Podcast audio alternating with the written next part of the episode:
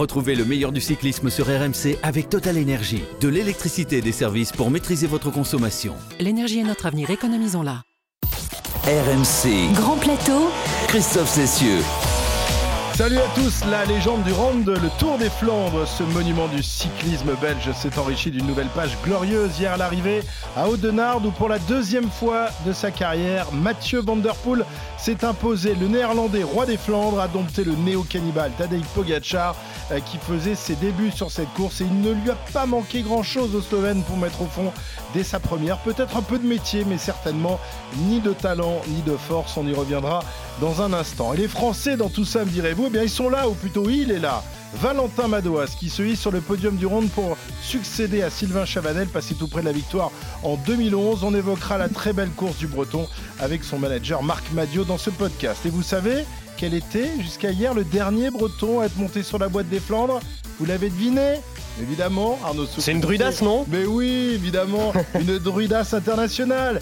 Cyril Guimard. Bon, ça remonte un peu. Arnaud n'était pas né, moi j'étais euh, dans mes, dans mes couches culottes ou presque. 1971. Bonjour, monsieur le druide. Ça nous Oui, rajeunit bonjour. pas tout ça. hein. Bonjour à tous. C'est un beau souvenir euh, que cette troisième place euh, dans le, dans le Tour des Flandres en 71, tu t'en souviens? Ah bah je m'en souviens très bien. Non, c'est un très mauvais souvenir. Aïe, pourquoi? Aïe. Tu t'es fait Bah, parce par que euh, je reviens sur le groupe de tête et à ce moment-là, euh, il y a c'est Dolman qui sort euh, et c'est deux Français qui font la cassure. D'accord. Voilà. Et- donc, je ressors, euh, je ressors derrière euh, et je viens faire, euh, je viens faire trois. Voilà. Et j'étais un petit peu furax, mais il y avait des guerres d'équipes à ce moment-là et euh, d'équipes françaises parce qu'on jouait quand même euh, un, un peu mieux, peut-être pas cette année, mais que d'autres années sur des, sur ce type de course. Et puis surtout, il faisait beau, donc euh, s'il faisait beau, je pouvais faire la course. quoi. Voilà, mais c'est un très mauvais souvenir. Ah d'accord, un très mauvais souvenir. Voilà. Je pense que pour Madois, ce Mais, un moi, très je- bon moi, deuxième ou troisième, c'est toujours Eh oui, des je mauvais sais, C'est souvenirs. les premiers, deuxièmes, des- les, les- les premiers des, des battus, hein, donc euh, voilà. Euh, il n'est pas druide, mais commentateur, vous l'avez entendu hier, il nous a régalé de sa verve et de sa folie. Arnaud Souk, t'es régalé euh Salut les amis, écoute, oui, je me suis régalé, sincèrement, le Tour des Flandres est quand même. Alors, ça, c'est voilà. N'en déplaise aux Belges qui nous écoutent, je préfère Paris-Roubaix, mais quand Oui. même, le Tour des Flandres, il y a quelque chose de Et formidable. tu sais, j'ai j'ai réécouté cette semaine pour, euh, pour faire une chronique euh, euh, dans, dans les grandes gueules du sport. J'ai réécouté les- les- l'époque Bounen-Cancellara et, Canc- et Bounen disait lui-même Je préfère Paris-Roubaix, c'est une plus grande course que le Tour des Flandres. Alors, si même euh, Bon. la, la légende des Belges le dit, euh, on va pas, on va pas le contredire. hein. Chacun ses goûts, on Mais va bon, dire. on aime bien quand même Laurent. On adore. Et à l'antenne sur RMC, le duo Guimard-Souk, ça donnait ça hier.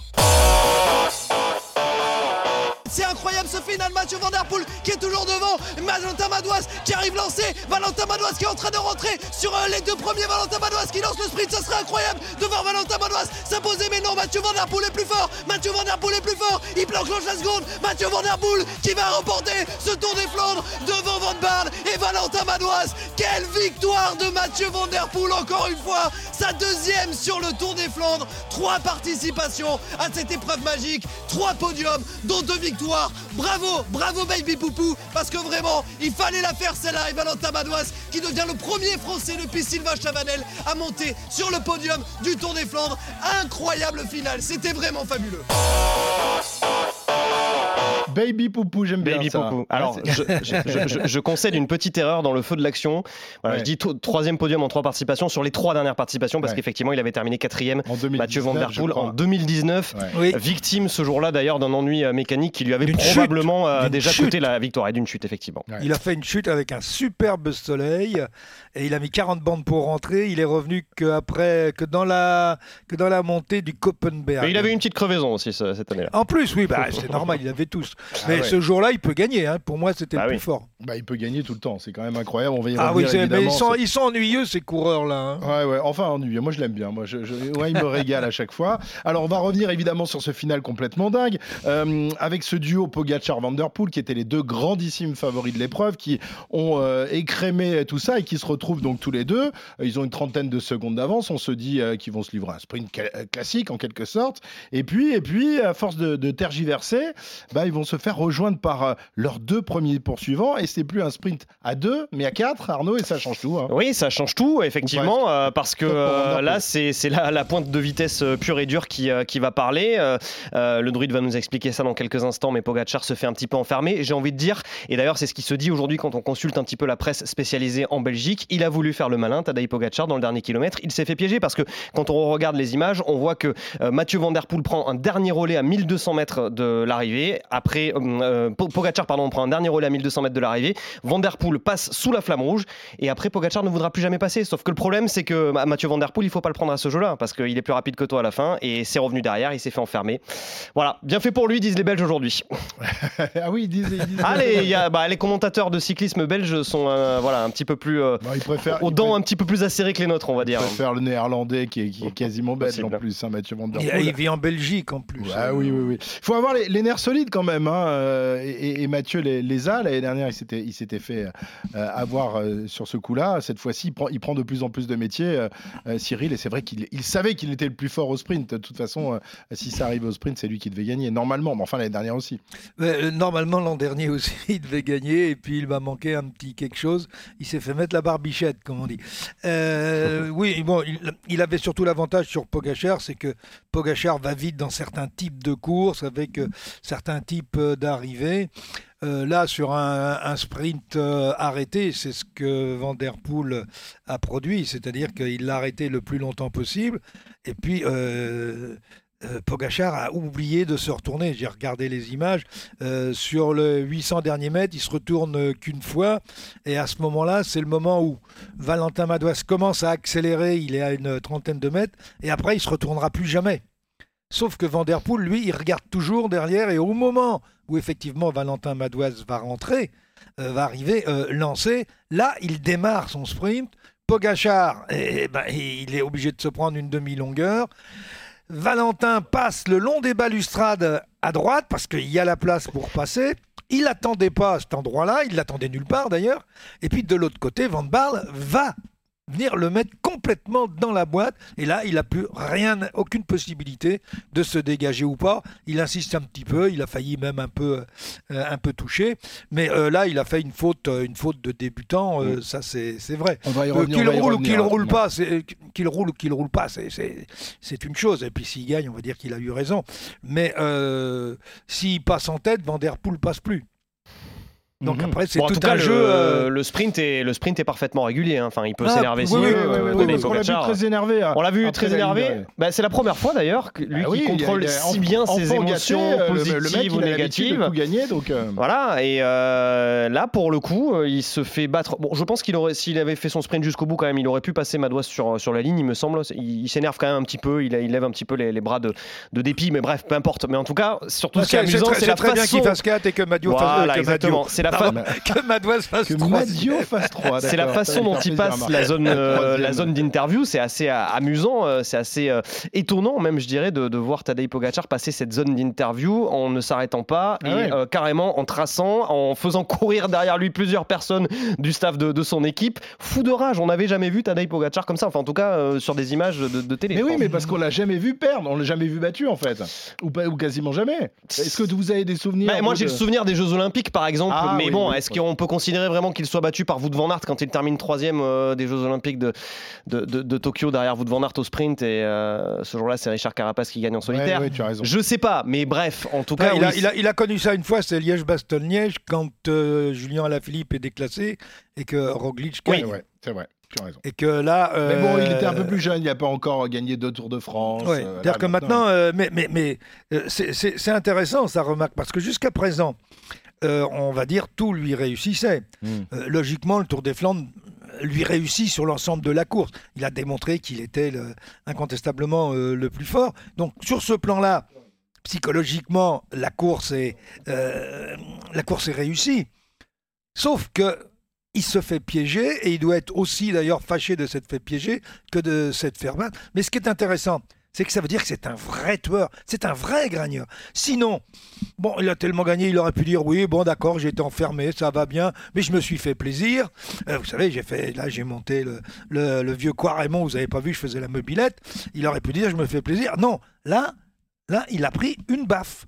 Et il l'accepte pas. Mais ça, je trouve que c'est pour, un- pour un grand champion, ça, je trouve ça très bien. Ouais, ouais, parce que c'est un peu comme toi, hein, tu disais, j'étais troisième en 71, j'étais furieux. Mais t'es un peu, t'étais un peu le Poggy de l'époque, euh, voilà. Bon, On a un petit poggy par rapport à un baby Poggy, on a eu le baby poupou, Si on peut faire de la philosophie ou un un petit papy peu. Poggy plutôt. Euh, si tant est qu'on soit là pour ça, euh, j'ai envie de dire quand même qu'on apprend rarement de ses euh, succès, on apprend souvent de ses échecs. Je pense que c'est un échec qui va apprendre à Tadej Ouais. Pogacar Et à comme- ne pas jouer au plus malin, surtout face à des coureurs de la trempe de Mathieu Van Der Poel. Der Poel a appris l'année dernière de ses échecs. Exactement. Voilà, et je suis sûr Alors, que... petit, petit point pour, pour euh, surenchérir. Euh, c'est que c'est la première fois, ou pratiquement la première fois, il a été écorché un petit peu, rappelez-vous, dans la montée des belles filles, là-bas, euh, quand euh, il gagne son premier tour, où on a dit c'est pas possible euh, à monter à cette vitesse. Même Tom Dumoulin en avait rajouté. euh, Oui.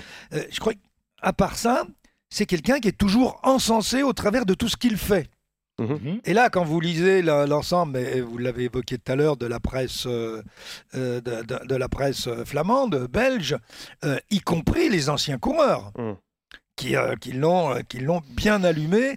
Et ça, il n'a pas l'habitude, le petit Poggy. hein. Il, il aime bien qu'on lui dise qu'on l'aime quand même. hein. Bah oui, Et- les champions. Et alors moi j'ai quand même envie de dire à, à Tadej Pogacar que depuis le début de la saison, euh, je l'aime bien euh, parce que quand même, quand il est là, je suis désolé, mais les courses ont une chose. saveur Mm. différente. Il fallait regarder Milan-San Remo comment euh, euh, ça a été euh, voilà euh, pimenté par Tadej Pogacar à plusieurs dizaines de kilomètres de l'arrivée dans une course où en général on attend l'usure totale et à 15 bandes de l'arrivée ça se décompte un petit peu dans, dans le Poggio où ça se décompte de manière plus ou moins définitive. Voilà, ça a été ça sur Milan-San Remo, ça a été ça également sur le Tour des Flandres. Et c'est admirable moi je trouve. Je suis d'accord avec toi, entièrement d'accord, mais je pense qu'on peut dire la même chose de Mathieu Van Der Ah oui, Poel. oui, oui, oui, non, C'est-à-dire mais... que ce sont deux oui. garçons. Mais lui, on n'en doute pas de, de Mathieu ouais, Van Der Poel. ouais, ouais, ouais, ouais, non, mais Enfin, on ne doute pas du fait que voilà, lui, c'est un faux follet. Mais alors, sait. quand tu mets les deux en même temps dans, Ah bah la, oui. dans la même marmite, euh, t'as un feu d'artifice. C'est que, génial. que Van Aert, évidemment. C'est T'as un, bon, t'as un bon pot-au-feu. Un bon pot-au-feu, ouais. Alors, on, on va revenir sur Pogachar et sur euh, euh, son avenir à court terme. On va quand même, s'il vous plaît, parce que euh,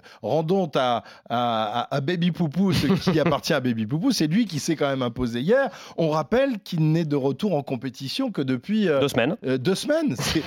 Moi, ça, ça me, ça me surprend. Euh, Je ne sais pas comment on peut faire. Alors, soit il a complètement caché euh, euh, ses entraînements à, ses, adversaires, soit finalement, c'est pas la peine de s'entraîner et de faire d'un nombre de compétitions hallucinant avant de- d'entrer justement dans, les grandes courses. Il a dit, il a dit, pardon, il y a quelques jours lors d'une conférence de presse, il a dit en français, c'est le cyclisme moderne. on revient, on peut revenir très fort et avoir des pics de forme tout de suite. Et il en est la preuve, Mathieu Van Der Poel. Alors je pense que oui, effectivement. Quand on nous explique qu'il a failli ne jamais remonter sur un, un vélo, je pense qu'on en rajoute des caisses et il y a du storytelling derrière tout ça, parce que tu ne termines pas troisième de Milan sans Remo, premier d'à travers la Flandre et, et premier du Tour des Flandres en 15 jours comme ça. Mais en tout cas, lui dit, oui, c'est le cyclisme moderne. Je peux être au top tout de suite en revenant. C'est comme ça. Voilà. Ouais. Cyril. Mm. Oui, enfin, bah, il dit pas tout. hein. Ah ben c'est bien ce que je dis. En tout cas, au moins il dit ça. Oui, non, mais euh, attendez, euh, il y, a- des lois physiologiques euh, que l'on connaît. si on part de zéro, euh, on fait pas 15 jours d'entraînement et on est dans le final de Milan-San Remo. Faut pas se raconter d'histoire. Ou alors, on n'est plus fait de la même façon. Mais il, a, il a raison quand il dit euh, c'est le cyclisme moderne. Rappelez-vous l'arrivée de l'équipe Sky. Et puis, euh, on va dire Wiggins, mais euh, surtout Froome, euh, qui partait là-bas sur le, le- leur île dans le dans l'Atlantique et qui passait trois semaines, un mois, un mois et demi à monter à monter l'école et qui Mhm. revenait et qui était au top niveau. Alors ça, c'était il y a, il y a- il y a- une dizaine, un peu plus de dix ans. D'autres s'y sont mis également. Et puis le dernier en date, c'est Roglic, hein, qui est capable de pas courir pendant six mois, de revenir. Ouais. euh, donc, on sait aujourd'hui, on a les moyens aujourd'hui de contrôler l'ensemble des entraînements, des charges d'entraînement, des intensités, de mesurer. Vous avez des stats qui sortent, euh, qui sortent partout. Donc, vous êtes capable de maîtriser la montée, enfin, la progression du niveau de performance d'un coureur, euh, qui fait que si vous avez euh, un- deux mois, deux mois et demi, parce que Van Der Poel, il part, le problème c'est qu'il part pas de zéro quand il, quand il reprend l'entraînement. Oui, parce qu'il a la bon, saison de, une partie de la saison une de partie de la saison de cross, il a déjà du foncier derrière. Mm. Et donc, effectivement, en un mois, euh, en un mois, à partir du moment où il reprend, euh, il peut arriver à ce niveau-là, mais il n'est pas parti de zéro, il est parti de déjà 80%. Mm. Mais c'est aujourd'hui, c'est possible. euh, Et je sais qu'à l'étranger, c'est beaucoup utilisé par un certain nombre de Mm. coureurs. Et donc, euh, et, et par leurs entraîneurs. Exactement. Mathieu Van Der Poel, évidemment, ravi euh, de, de cette victoire, euh, même s'il a, il a, il a morflé pendant la course, hein, parce que Pogacar a bien failli Ouais. le, le faire sauter à plusieurs reprises. On l'écoute, Mathieu, interrogé par Arnaud. Ouais, c'est incroyable. J'ai travaillé très très fort, très très dur pour être ici. Ouais, de gagner, c'est incroyable. C'est une course comme j'aime bien. On a commencé de loin et c'était juste essayer de suivre Pogacar. Il était extrêmement fort aujourd'hui et je suis heureux de, de gagner au sprint. C'était difficile de suivre Pogacar. Pogacar, Hein, il est Pogacar. amusant. Alors pour vous raconter les coulisses quand même de, de cette interview qui a duré 1 minute 37 je pense, euh, tout compris parce que Mathieu Van Der Poel, même si ça s'entend pas, euh, n'est pas quelqu'un de très disserte. Euh, pour vous raconter les coulisses de cette interview, il tremblait. Il tremblait, on lui a dit mais tu as froid Mathieu? Il a dit non, j'ai pas froid, c'est juste qu'en fait c'est la tension de la course qui fait que je crois que je suis pas encore redescendu. Voilà, donc quand il a dit j'aime bien parce que ça part de loin, je crois qu'il a vraiment, il a vraiment ça. C'est vraiment une bête en fait, ce, ce garçon. C'est vraiment une, une bête de compétition, une bête sur le vélo. Et là, il en tremblait. Et cette, inter- cette interview s'est réalisée, je dirais trois quarts d'heure après l'arrivée, mais il était encore tout tremblotant d'émotion en fait, mais pas d'émotion parce qu'il avait gagné, d'émotion de voilà, de tétaniser Ouais. sur son vélo en fait. Il s'est, il s'est vraiment dépouillé, hein, Cyril, pour arriver à suivre Pogacar dans, dans les derniers mois. Il était limite, limite, limite. Et il a fait tout ça au mental, évidemment avec sa force physique aussi, mais franchement, euh, il ne devait pas être loin de, de craquer quand même. Bah, vous savez, vous avez des coureurs qui sont capables de supporter euh, des, des- des taux de lactate très très élevés. Il en fait partie. Et ce, grâce au cyclocross d'ailleurs. hein, il, faut le, euh, il, faut, il faut le signaler, qui, qui fait appel justement à, ces, à, ce type de qualité et qui sont capables de se surpasser, d'aller très très loin. Euh, euh, vous avez des coureurs qui à 8, euh, 8 9 de lactate euh, explosent. D'autres sont capables de monter à, à- à 14 euh, ou 15. Et si on va sur les coureurs qui font, par exemple, à l'époque où il y avait le kilomètre sur piste, vous pouviez avoir des 18-19 euh, dans les minutes qui suivaient de, de lactate. Ce qui fait que c'est horrible à, supporter, mais ça veut dire aussi, et là on va revenir au mental, quand tu ne veux pas perdre, quand tu as peur de perdre, et que euh, c'est pas- acceptable de Mm. perdre pour toi, tu peux aller très très loin dans la douleur. Et Van der Poel, il fait partie de cela.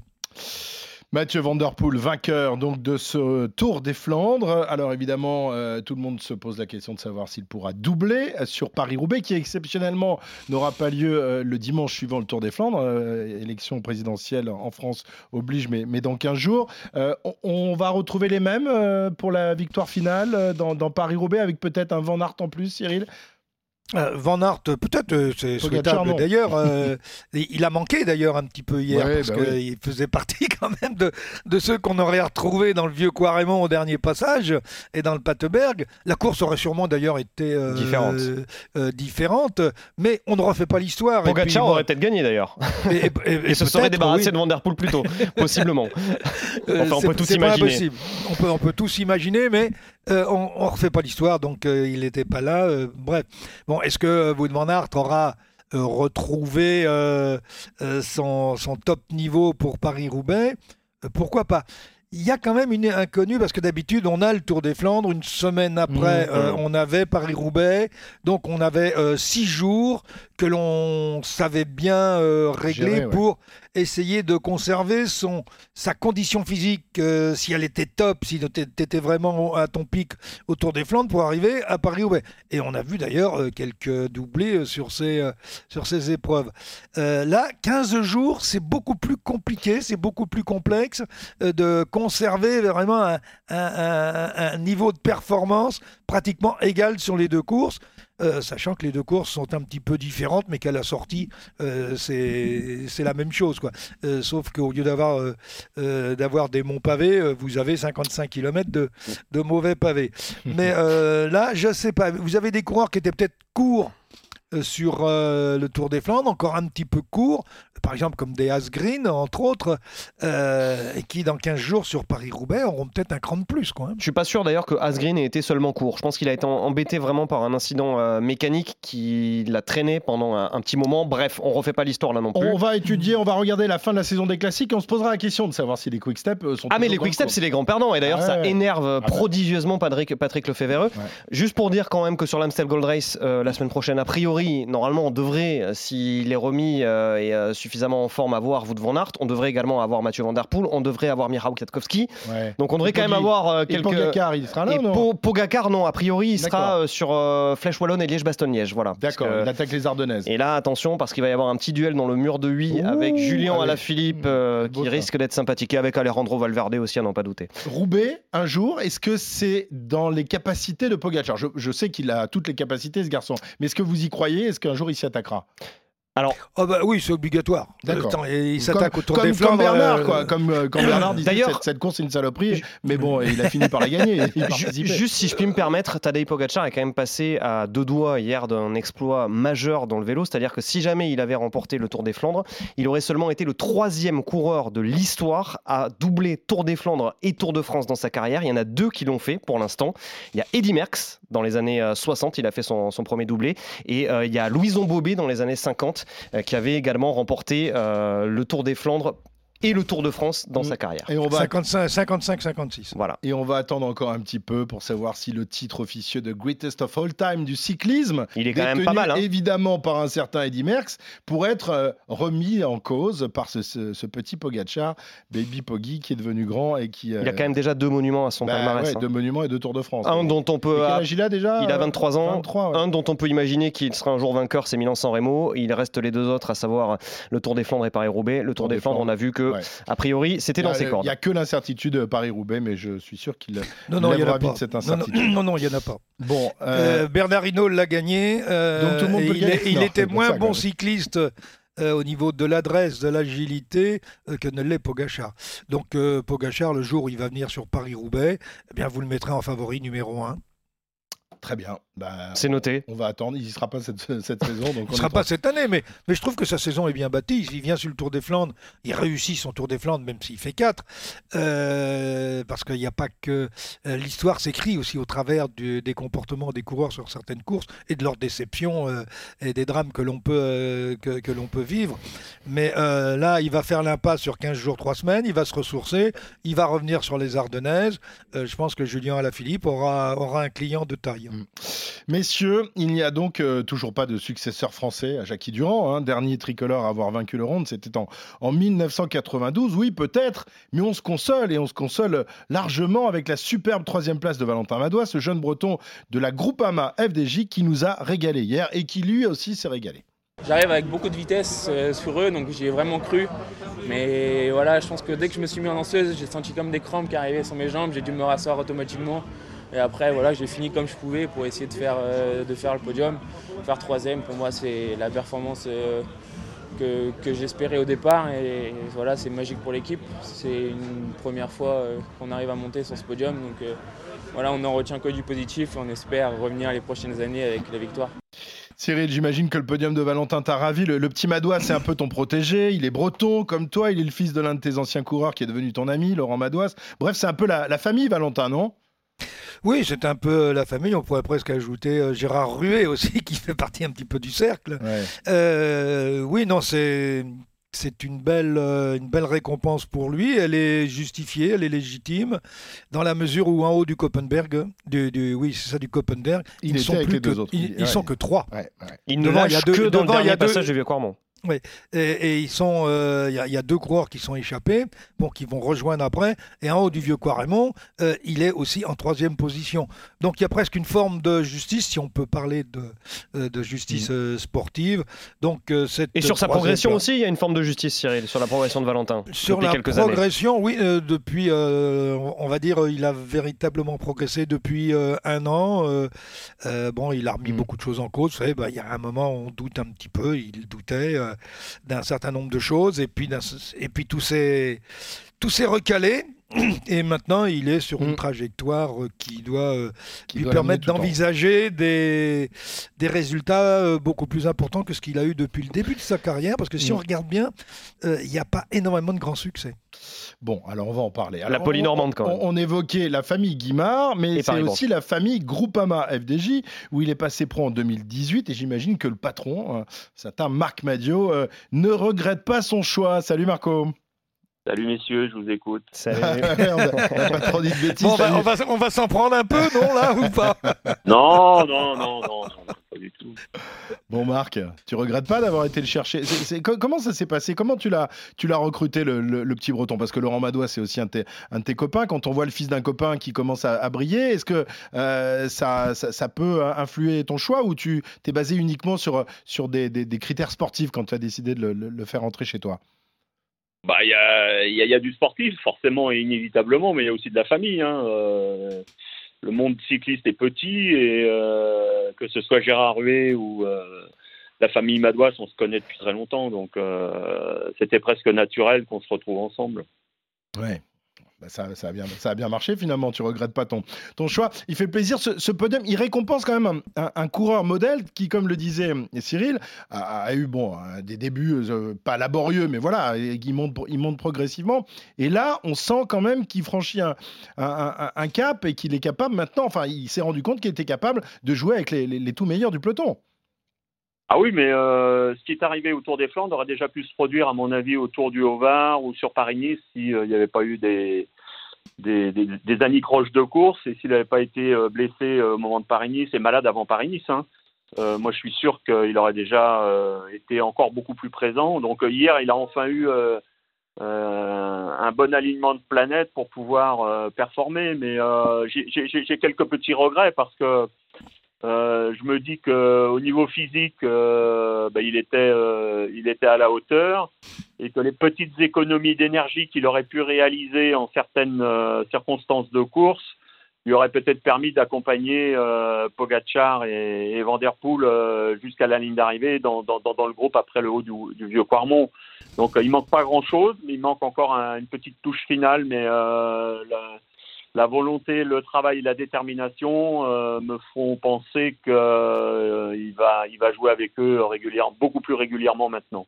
mentalement, euh, l'apport d'un coureur évidemment comme Stéphane Kung aussi a été très important, puisque je crois savoir, Marc, que Stéphane Kung lui a dit à Valentin ce sont tes courses, ces Flandriennes-là, ce sont tes courses. Ne te disperse pas sur, sur d'autres types de courses, c'est sur celle-là que tu peux briller. Bon, il n'a pas spécialement eu besoin de Stéphane Kung, hein, même si Kung est quelqu'un de, de, très influent et de déterminé dans, dans l'approche de ses compétitions et des courses. Mais euh, Valentin euh, a cette, euh, cette force et cette détermination personnelle qui lui permet d'évoluer. Après, c'est sûr que de fréquenter un coureur comme Kung, c'est plutôt, c'est plutôt une bonne chose parce que Kung ne laisse rien au hasard et puis il, il, a cette capacité à, à fédérer les coureurs en course, au cours du briefing d'avant-course, et pendant la course, il est souvent euh, avec l'oreillette en train de remotiver euh, les garçons autour de lui et euh, ça s'est vu, ça s'est ressenti, mais pas seulement au niveau de Valentin. Hein. Hmm. Je crois que l'équipe a démontré qu'on était largement au niveau et pourtant on n'a pas des noms, des noms extrêmement clinquants dans la composition de notre équipe. On avait des gars qui j'ai demandé un moment à Le Gag, je dis mais quelle est la différence pour toi entre le Le Gag d'avant et le Le Gag d'aujourd'hui? Ben, Il m'a dit j'ai envie tout simplement. Mais, ça se voit. pourquoi, pourquoi, ils ont envie, les corps, la, la FDJ, euh, surtout dans, dans, cette période? C'est le, le, petit surplus Madio, c'est la pâte Madio, justement On sait que c'était tes courses préférées depuis toujours non, certes, c'est mes courses préférées, mais vous savez, un garçon comme euh, Frédéric Guédon euh, est à la tâche en permanence. Mmh. Oui, c'est vrai que c'est dans, dans l'équipe, il y a une, une passion et, un amour pour ces courses-là, c'est clair. On essaie toujours d'être le mieux possible. Et on a aussi souvent connu des moments euh, difficiles et désastreux dans ce type de course. Mais il faut accepter à la fois le bon et le mauvais dans ces courses-là. Et il faut surtout euh, travailler et être patient parce que euh, ça marche pas tout de suite. C'est pas aussi instantané qu'on pourrait le supposer dans d'autres types de courses. Donc euh, il faut, il faut euh, amadouer le terrain, il faut connaître le, parcours, le circuit, construire une équipe parce que c'est pas un seul coureur, euh, il faut un engagement total des, des, des, des, sept coureurs les uns envers les autres pour aller chercher éventuellement un résultat avec l'un d'entre nous. Donc ça demande ça demande beaucoup de préparation et beaucoup de beaucoup de motivation. Et, et également pour l'encadrement parce que si vous aviez la chance de pouvoir suivre un jour Martial Gaillan dans les coupes et dans l'organisation de, du ravitaillement et des dépannages sur tous les secteurs, vous seriez assez impressionné de ce qu'il peut réaliser année après année. Quoi. Donc, on, le verra, on, le verra, sur Netflix, ça. On le verra sur Netflix l'été prochain, de toute façon, euh, Marc. Ah bah ça. non, tu pourras pas le voir. parce euh, ils n'étaient pas autour des Flandres. Non, non, non, mais on, va, on verra d'autres trucs. Mais puisque maintenant, tu as décidé de laisser, as décidé de laisser entrer les caméras chez toi. Non, mais vraiment, non, mais. Non, non, mais attends, je vous le dis, moi. Euh, il, faut, il faut quand même savoir que sur les Flandres et Roubaix, c'est quand même sur ce type de course, il y a, y a, toute une approche Ouais. Mm. technique très particulière et un accompagnement très particulier. Et euh, je pense que Martial Gaillan, qui va bientôt prendre sa retraite, mériterait un beau reportage parce que Ouais. la façon dont il s'organise et dont- la façon dont il gère euh, toute la partie à l'ombre de l'accompagnement des coureurs euh, sur toutes les courses comme euh, les courses flamandes, c'est assez impressionnant. On va envoyer, on va envoyer Arnaud. je l'avais suivi, Martial Ouais. Il y a juste avant Paris-Roubaix 2019, si je raconte pas de, de Mm. bêtises. Je l'avais suivi lors d'une reconnaissance, justement, et j'avais pu me rendre compte. Ouais, c'est pas la reco qu'il fallait. Ah, oui, non, mais déjà, Ouais. lors de la Roco, j'avais pu me rendre compte effectivement de la science de la Ouais, coupe, comme ouais. tu dis, euh, Marc. Euh, Voilà. Marc, euh, tu, tu étais où? Tu étais à l'arrivée hier euh, ou tu étais chez toi? Comment tu as vécu Ah, la non, non, non, non, non, non, moi j'étais dans la voiture. Je pilotais Que, alors, est-ce qu'il y a des images du truc? Parce que j'imagine que tu Non, faisais il y a rien du tout. Il y a rien du tout? Alors, mais c'est frustrant ça. C'est un Non, gâchis mais on était ça. très calme hier. Ouais, très ouais, calme c'est ça, ouais, c'est ça, ouais. t'étais Non, c'est vrai, c'est vrai, c'est vrai. On avait un mécanicien flamand dans la voiture, et Jürgen, et euh, Fred Guédon et moi-même, on était extrêmement concentrés dès avant le départ jusqu'à la ligne d'arrivée. Et on s'est arrêté à, à l'entrée de la dérivation pour pouvoir euh, capter les images sur l'écran euh, de notre petite télévision dans la voiture. Et là, t'as sauté, euh, t'as sauté comme un, comme un fou, non, même pas? Mais non, mais c'est-à-dire qu'on pensait qu'on arrivait pour la place de 3. Quand Ah on ouais. s'écarte et qu'on rentre dans la dérive, on a l'impression euh, visuelle qu'on est pour la place de 3. Et puis, le temps de se garer euh, 100 mètres plus loin, de retrouver une image. Et là, on se dit, mais ils sont tout prêts. C'est... Voilà. Donc, c'est là où on se dit que pourquoi pas. Mais bon, j'ai, écouté les propos de Valentin euh, qui dit qu'il arrivait beaucoup plus vite qu'eux. En fait, non, il n'arrivait pas si vite que ça. Au moment du- Il a crampé le pauvre. Il a crampé quand il, il a, il a eu un début de crampe, il nous disait quand Ouais, il, ouais, euh, ouais, ouais, quand non, il s'est levé. arrivé avec plus d'élan, oui, peut-être qu'il aurait gagné, mais il n'avait pas autant d'élan qu'il le supposait. Bon, euh, Marco, dans 15 jours, euh, Paris-Roubaix. Euh, alors là, Oui. on passe encore un, un- un cap en matière de, de préférence de course pour Marc Ah, Madio. non, non, non, non, tu aimes non, bien non, autant non, l'une que l'autre. Non, parce que enfin, c'est deux trucs un peu différents. Euh, les Flandres, c'est vraiment, euh, c'est- vraiment une, une religion dans les Flandres. Il y a là, là, Une grande sur le kermesse. parcours, on a le temps de tout apprécier et de mont après mont, on voit toutes les couches de la société flamande qui euh, se réunissent. Dans certains petits monts, c'est des jeunes avec une une sono techno avec de la pompe à bière. Et un peu plus loin, plus on monte dans la hiérarchie des monts, plus on monte dans la société flamande. Et on arrive au vieux Quarmont ou sur la ligne d'arrivée, où là, c'est euh, la haute bourgeoisie flamande. Où là, tu payes euh, tu payes cher pour avoir le droit de t'asseoir. Alors et que là, tu payes cher pour avoir le droit d'attraper une coupette. Mais euh, non, non, il y a une vraie, euh, il y a une vraie osmose entre la population et, et- et cette course. C'est un phénomène de société, ça dépasse le, le cadre purement sportif. Il suffit d'apercevoir les drapeaux flamands Mm. Euh, sur le bord de la route, qui ne sont pas toujours les vrais drapeaux flamands d'ailleurs, euh, pour la petite histoire. Parce Ouais. que, Ça dépend si une- les griffes sont rouges ou noires, hein, il faut le savoir. hein. Si les, Oui, griffes sont noires, c'est le, le drapeau nationaliste. Si elles sont Voilà. rouges, c'est le drapeau euh, des-. Flandres euh, officiel. Exactement. Il faut... Et donc, il y, y a une différence avec Roubaix. Roubaix, c'est. C'est plus religieux. On paye pas, on paye âge, pas encore mais- pour le carrefour de l'arbre. Si on paye quand même. Pour Non, non, Non, on non, tu viens Carrefour de t'installer, euh, enfin, sauf à ce que ça ait changé là, mais euh, tu viens t'installer avec ton, enfin, les, les, les Néerlandais font ça parfaitement, ils viennent s'installer avec leur camping-car euh, trois jours avant. Par contre, tu payes cher pour aller manger au resto du Carrefour Ah de l'Arbre, oui, qui oui, maintenant oui, est un resto étoilé. Ouais, Ah. mais sur, le carrefour de l'arbre, les Belges ont essayé d'installer des chapiteaux et tout, ils se sont fait virer. hein. Ah Le bah préfet, alors, non mais attends, hein. il se croit où? On est à On la n'a pas, maison la quoi. même, euh, on n'a pas la même approche en Belgique ou en France. En Belgique, euh, on sent qu'il y a une, euh, une osmose totale entre la population. Même les forces de l'ordre sont assez, euh, euh, assez souples, je suppose, avec euh, bon nombre euh, de ressortissants flamands sur le bord de la route. En France, on n'a pas cette, euh, on n'a pas cette approche. Mm. Nous, on est tout de suite dans un une réglementation, un préfet et, un- et une organisation qui dit oh là là là là là là là, on va, on va être débordé et tout. Et on fait- à la sortie en France, on fait plus rien. Non, mais c'est Mais important. tu as d'en raison, parler tu as raison, tu as raison. Bah, on en Rappelons-nous de, mais- de ce qu'avait fait le préfet de, de, de, de, de la région l'année dernière ou il y a deux Ben ans. ouais, C'était mais, l'année dernière. euh, alors, L'année dernière. alors qu'on pourrait presque faire la même chose dans le Nord, euh, sur certains secteurs pavés, avoir la même, euh, la même ferveur, la même Mm. fête. Alors oui, il y a du public en France sur le bord des routes de Paris-Roubaix, mais c'est pas la même, euh, c'est pas la même approche que- qu'on peut avoir en Flandre. C'est pour ça que pour moi aujourd'hui, euh, en tant qu'observateur, je, mets les deux sur le même plan. Personnellement, je pourrais avoir une, euh, préférence pour Roubaix, certes. Mais euh, je suis obligé de reconnaître et d'admettre que le Tour des Flandres, c'est encore autre chose, dans un autre style. Et, c'est- un grand moment de cycliste. Moi, j'écoutais des radios périphériques en rentrant hier soir. J'étais un peu loin pour capter RMC. J'ai été déçu de ne pas entendre de résultats du Tour des Flandres sur des radios. Et ça, c'est quand même dommageable en France. Ah bah voilà, bah, si tu avais écouté RMC, tu aurais eu le mais direct je- malheureusement, avec je ne Cyril, pas, les gars. avec Arnaud, et on y est revenu tout au long de, de la soirée. Sais, voilà, le Tour sais, des Flandres, sais. on sait bien le traiter nous. On adore. Hein, on adore ça, on se régale. Merci Marco, euh, bah à bientôt, hein, on n'est pas sans, se, bientôt, les sans se gars. revoir évidemment. À bientôt. euh, Salut, Marc. hein, euh, et puis et puis voilà, Euh, on va saluer le druide aussi. hein. C'est déjà t'avais- fini Bah euh, oui oui, bah oui, on est déjà à 40 minutes les gars. On, on a- on avait pourtant plein de choses à Bah, dire. je sais, je sais, je sais, mais on, on se garde ça pour la semaine prochaine. Ah, je suis déçu. Hein on se garde ça pour la semaine prochaine.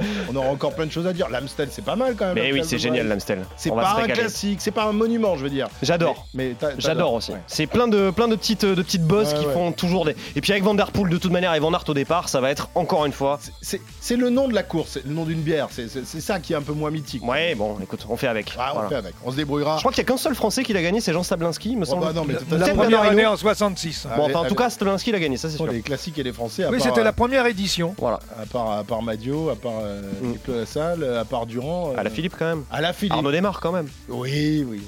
Dans Bilan sans Remo. Très bien. Allez, on y revient la semaine prochaine. Bonne semaine à tous et n'oubliez pas de télécharger Grand Plateau, évidemment. hein. Allez, ciao. Retrouvez le meilleur du cyclisme sur RMC avec Total Énergie. De l'électricité et des services pour maîtriser votre consommation. L'énergie est notre avenir, économisons-la.